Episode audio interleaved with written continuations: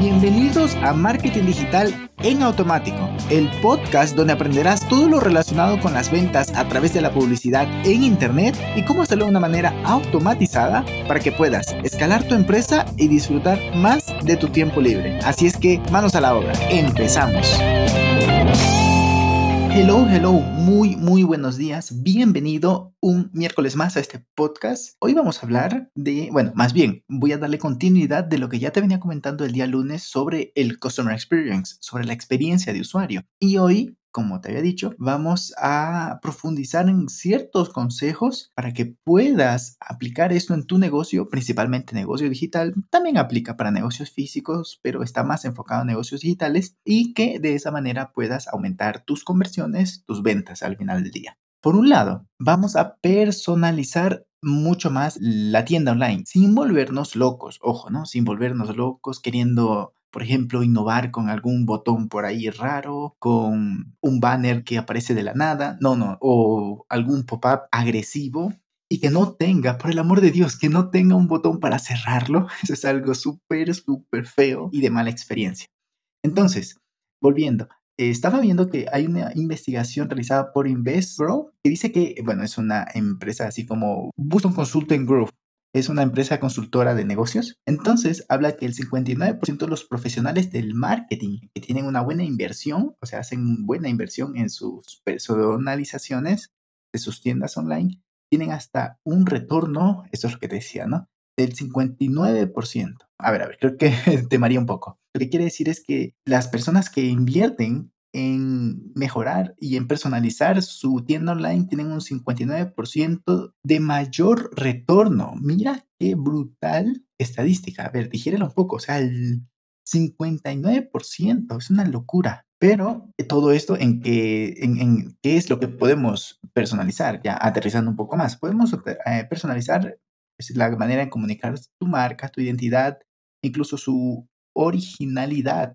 tanto como la creatividad también para que de esa manera la experiencia sea única, como ya hablábamos el día lunes. Aterrizando aún más esto, ¿cómo lo podríamos hacer? Una página de bienvenida, puedes incluso hacer una lista de deseos, o sea, configurar allí es bastante fácil con Shopify, añadir la localización y, proporcionar la información sobre cómo puedes retirarlo en el caso, ¿no? O las formas de, de pago o de reparto. Mira, qué interesante. Puedes también eh, hacer una lista de los productos más visitados, los últimos productos más visitados. Incluso podrías hacer una recomendación basada en lo que han visto otros clientes. Esto es algo que hace muy bien Amazon de maravillas. Anda y, por ejemplo, compra un libro. Te va a decir, este libro fue comprado con, por ejemplo, hace poquito estaba viendo un libro de, del fundador de Lululemon que se llama Little Book About Dress, algo así. Ay, no me acuerdo. Ese libro me lo juntaron con Workflow y con Scale Up. Tres libros muy bien relacionados al tema. O sea, está genial. Amazon lo hace increíble. Por lo que, a ver, aquí es mirar qué hacen los grandes y qué podemos adaptar a nuestros negocios. Seguimos. También la comunicación del cliente eh, debe tener una lengua maternal, muy, muy cercana, muy... A ver, igual va a depender de ciertas marcas, pero pues teniendo una, un lenguaje cercano incluso maternal, te va a permitir conectar mucho más. ¿Quién no conecta con su madre? y bueno, también eh, pues los emails que estén muy bien personalizados, enfocados a tu público, para que de esa manera, ah, mira, por ejemplo, eh, para que de esa manera puedas conectar más en sus cumpleaños, por ejemplo, o, o, ah, ofreciéndole algún detallito para que vengan a tu tienda a visitarla, ya sea online o física, o algún descuento, o directamente que sea gratis, siempre y cuando traiga en el caso que sea física, traiga varios amigos con mm, yo qué sé, ¿no? Esto lo hacen mucho los restaurantes también. ¿Qué más tenemos? Tenemos el upsell y cross-selling, famosísimo, o venta cruzada, ¿no? Es famosísimo. Lo que queremos con esto es aumentar la cantidad de tickets o del average order value que se genera en, por el mismo cliente. Eso por un lado, más que todo con el cross-selling, pero lo que em, déjame te aterrizo, aunque ya puedes encontrar en este podcast em, episodios donde hablo sobre el upsell y cross-sell, pero lo que quiere decir el, el cross-sell es que le vamos a vender algo más adelante que está relacionado a la última compra. Por ejemplo, si compraste, a ver, se me ocurre, em, a ver, el típico, este es un tip. Si fuiste por una profilaxis con el dentista y fue gratis, lo siguiente es, ah, ok, me voy a hacer un, una limpieza de caries. Y lo siguiente es, ok, voy a poner brackets. Si te das cuenta que es hacia adelante, es hacia arriba, ¿no? Mm, también en precio, por supuesto. No, sabes que ahora me voy a hacer un, bracket, ¿no? Los brackets. Y luego, me voy a hacer un blanqueamiento. Oh, mira, ahora puedo meter a mi esposa y a mis hijos.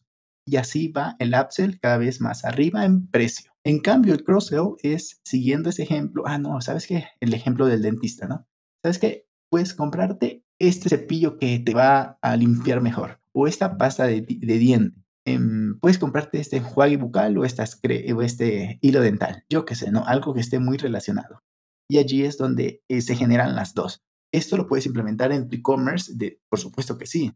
Tendríamos que ver tu caso, pero lo puedes hacer. Con esto ya te digo, la gente se va a quedar más tiempo en tu tienda y vas a comprar más. Lo ideal es que puedas implementar las dos de una manera natural, que se sienta mm, orgánica, pues sí, tal como lo decía, ¿no? Natural en el camino de transformación de tu cliente. Vamos a la tercera recomendación para mejorar el Customer Experience y estamos hablando de reducir el abandono en los carritos de compra. Reducir, por un lado, ¿cómo? Pues haciendo un test AB. Hay muchas plataformas para hacerlo dentro de WordPress o incluso externas de, Google. Y con eso puedes hacer un test AB para medir qué funciona mejor, sabes qué poner los botones de este lado o de acá. Eh, tenemos un cliente que estamos usando en Frycar y él, eh, pues, em, lo había puesto el checkout de una cierta manera. Pero llegamos nosotros y ya ni siquiera es de hacer un test AB, porque ya sabemos cómo funciona el usuario en mobile y en desktop. Entonces le hacíamos ciertas recomendaciones, por ejemplo, déjame ver si te puedo explicar. Aquí por audio, algo que es muy visual. Tenía el nombre correo y luego ponía un bombs y luego, bueno, un bombs es como un, caramelito que puedes añadir al checkout. Por ejemplo, vas a, al Oxxo o al IKEA de turno y te acercas y pues dices, sabes que me voy a llevar este, este utensilio, ¿no? O, lo que sea que estés llevando. Pero puedes añadirle a tu compra, por ejemplo, en el cine, puedes añadirle estas papitas fritas, ¿no? Es algo pequeñito que incluso no pasa de 50 dólares, ¿no? Es algo pequeñito o euros. Entonces, había puesto el nombre, el correo, el BUMPS y luego eh, creo que la descripción del BUMPS y por último el, los campos para poner la tarjeta. Ok, en mobile está fatal porque no llegas y directamente ves allí tu campo para poner la tarjeta y hay gente que pues no lo va a entender y va a decir, no, sabes que no entendí y se va, se va a ir de tu checkout, o sea, ya había tomado la decisión de comprarte, pero simplemente porque llegó a checkout y no vio su campo allí donde puede poner la tarjeta, perdió la compra simplemente por querer vender un bumps. Entonces, la recomendación que le hacíamos es que ese bumps está bien, pero ponlo abajo, que al menos concretes la venta ya es algo positivo. En este caso, creo que valía 65 euros. Entonces, al menos que complete la venta. Luego, si además vendes el bumps ahí directamente en ese checkout, perfecto, pero el objetivo es que complete. Entonces, modificamos eso. Las recomendaciones que le dimos es que arriba se debe ver todo. Apenas llegas desde mobile, incluso desde desktop, Tienes que ver todo allí, nombre, correo, campos para llenar tarjeta y para llenar tus datos o con PayPal y pagar. Y que por allá también tengas visible la opción de un BOMS, pero que no sea lo prioritario. Muy interesante en, este tipo de cositas para reducir el abandono del carrito. Otra cosa es que debes de estar por allí visible las políticas de devolución.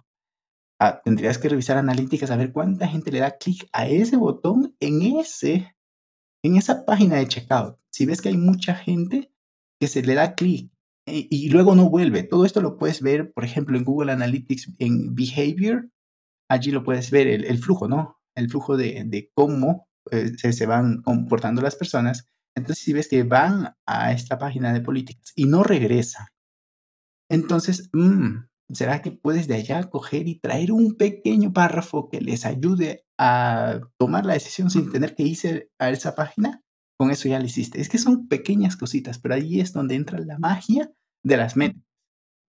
Otra cosa puede ser que las facilidades de pago. Sabes que tú puedes pagar con PayPal, puedes pagar con tarjeta Visa, Mastercard, Mastercard y, y cualquier otra, puedes pagar con Script, Skrill, Skrill. Ay, hoy no ando bien con los nombres. Es una, plata, es una plataforma así como, como mm, Pioneer o TransferWise. Puedes pagar. Ah, con Paysa también. Ay, ¿Cuántos años que no uso Paysa? Uf, creo que tengo ahí unos 20 o 30 dólares. Bueno, luego, ¿qué más? tiene que generar confianza, por lo que si pones por allí un sello, es que simplemente poner un sello ya te da más confianza, un sello verde de confianza o, pago seguro con, con, con Stripe o algo así, es algo que nos funciona bastante bien. Son pequeñas cositas, pero la mente humana en el momento de realizar esa compra está jugando con algo importante. A ver, el dinero eh, cuesta conseguirlo y cuando dice, no, sabes que decidí entre toda esa amalgama de posibilidades, decidí comprarle a este e-commerce. Entonces, tú debes de optimizar al máximo eso y darle una experiencia, en este caso específicamente de confianza, para que diga, te compro a ti y no a otro. Y ya por último, pues ya más o menos te lo habrás intuido por todo el feedback que hablaba de en, mobile, que se debe visualizar bien. Pues el cuarto punto, ya para ir cerrando, es el, el diseño responsive. Debe estar muy bien. Ya, ya sabemos que cada vez, incluso más que en desktop, cada vez más personas compran desde mobile. Debo confesar que yo no soy de mobile. No me gusta. No chateo desde, la, desde el celular evito hacerlo lo mínimo posible. Ah, ocasionalmente lo hago, pero pues poco más. Pero entiendo que las estadísticas dicen clarito lo que está pasando. Más del 50% de las personas visualizan, buscan información, incluso visitan su e-commerce en favorito o desde una aplicación, ya ni siquiera desde el browser, sino desde la aplicación de cierto e-commerce, de cierto e-learning, lo que sea, o plataforma para ver Netflix. O sea, la gente ve Netflix en el celular. Yo digo, pero ¿por qué? pero la gente sí lo hace. Entonces, si sabemos eso, las estadísticas nos dicen eso, entonces optimiza tu e-commerce para que sea fácil de visualizar y de comprar y de moverte a través de él desde el celular. Revisa también las dimensiones. Si tienes, eh, por ejemplo, Google Chrome, cuando lo pones en, con función F12, te puedes visualizarlo como si fueras desarrollador, entonces puedes poner allí.